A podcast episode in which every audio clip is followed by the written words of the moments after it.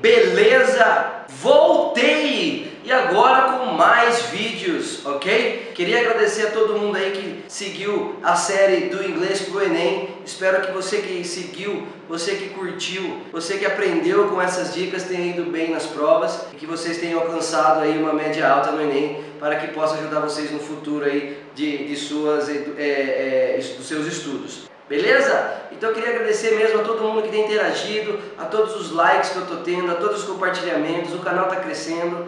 Tenho respondido, nossa, mas centenas, não cheguei a milhares, mas centenas de e-mails, centenas de, de, de é, comentários no Facebook, no YouTube. Peço desculpa se eu ainda não respondi o seu, mas eu vou responder, eu procuro responder a todos, tá? Queria agradecer mesmo, galera. Tô vendo que o canal está crescendo está ajudando muita gente, que essa é a filosofia do canal, essa é a ideia do canal, é ajudar todo mundo, tá? Um dia a gente chega lá. Bom, e qual que é o vídeo hoje? Hoje eu aproveitei para fazer um vídeo bem legal, uma dica bem bacana que todo mundo tem, que é a diferença entre o large e o big. E qual que é a diferença do large e do big? Muita gente, se você for procurar no dicionário, vai estar lá, large é grande, big é grande. E aí, como é que eu faço? Quando que eu uso um, quando que eu uso outro? Então eu vou explicar. O large é a palavra grande em si, o big também. Mas para o americano, ou para a pessoa que fala o inglês, quando você fala assim, ó, large house, você está se referindo a uma casa grande. A pessoa, o interlocutor, a pessoa que está ouvindo, está entendendo uma casa grande. Quando você usa big house, o interlocutor, a pessoa que está te ouvindo, entende como casona ou um casão. Então, o que eu gosto de passar para os alunos, o que me explicaram para mim quando eu tive essa dúvida, e uma coisa que eu nunca esqueço, é que o big a gente vai usar para o aumentativo.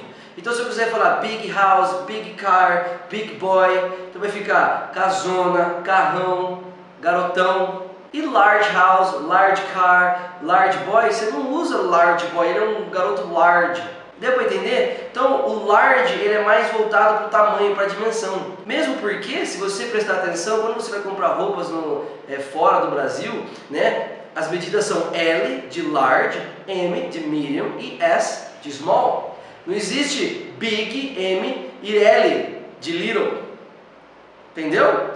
Muito bem, então recapitulando, large é grande e big é grande também, mas ele vai funcionar como aumentativo. Big house, casona. Ah, it's a big table, uma mesona. Large table, uma mesa grande. Aí qual que é a diferença? Ah, professor, mas quando que eu uso casona e quando que eu uso casa grande? Ué, fica a seu critério. Como é que você fala no dia a dia? Eu falo casão, então eu vou usar big house. Ah, eu falo casa grande. Ó, oh, casa grande. Não estou fazendo propaganda não. Eu faço uma casa grande. Então você fala large house. A mesma coisa acontece pro small e pro little. Tá? Então se você usa o large, o oposto é o, é o small. Então, da mesma forma que você vai usar o large, você vai usar o small. Small house, uma casa pequena. Small city, uma cidade pequena. Se eu usar o little, fica little house, casinha. Little city, cidadezinha. Little boy, menininho. Ou você traduz assim, ah, é, por exemplo, é, the little boy is playing football. O menininho está jogando futebol. Ou você traduz, ah, the little boy, é, o menino pequeno está, está jogando bola. Porra, o menino pequeno, quem que fala assim no dia a dia? Lembra que as dicas que eu dou é para você usar, para você tentar passar para a pessoa Coisas que você usa no dia a dia sem pensar muito. Então, pensou no diminutivo, no inho, você pensou no diminutivo, usa o little antes do adjetivo. Little house, little boy, little car, little ball, little city. E você vai estar fazendo diminutivo. Pensou no aumentativo, usa o big. Big car, big house, big boy, ok? E para quando você for falar de large e small, de dimensões, você usa o quando você for falar o grande e o pequeno para dimensões, você usa o large e o small. Beleza, galera? Bom, então essa foi a dica de hoje. Então, queria agradecer vocês mais uma vez. Continue curtindo os nossos vídeos, continue compartilhando para a gente ajudar mais pessoas. Agora aí já tem várias maneiras de você se comunicar comigo. Tem o Instagram, que é o Instagram, que é o arroba talktome underline inglês no seu ritmo. Tem o Facebook, que é a nossa fanpage, que é, Facebook, é Talk to Me inglês no seu ritmo.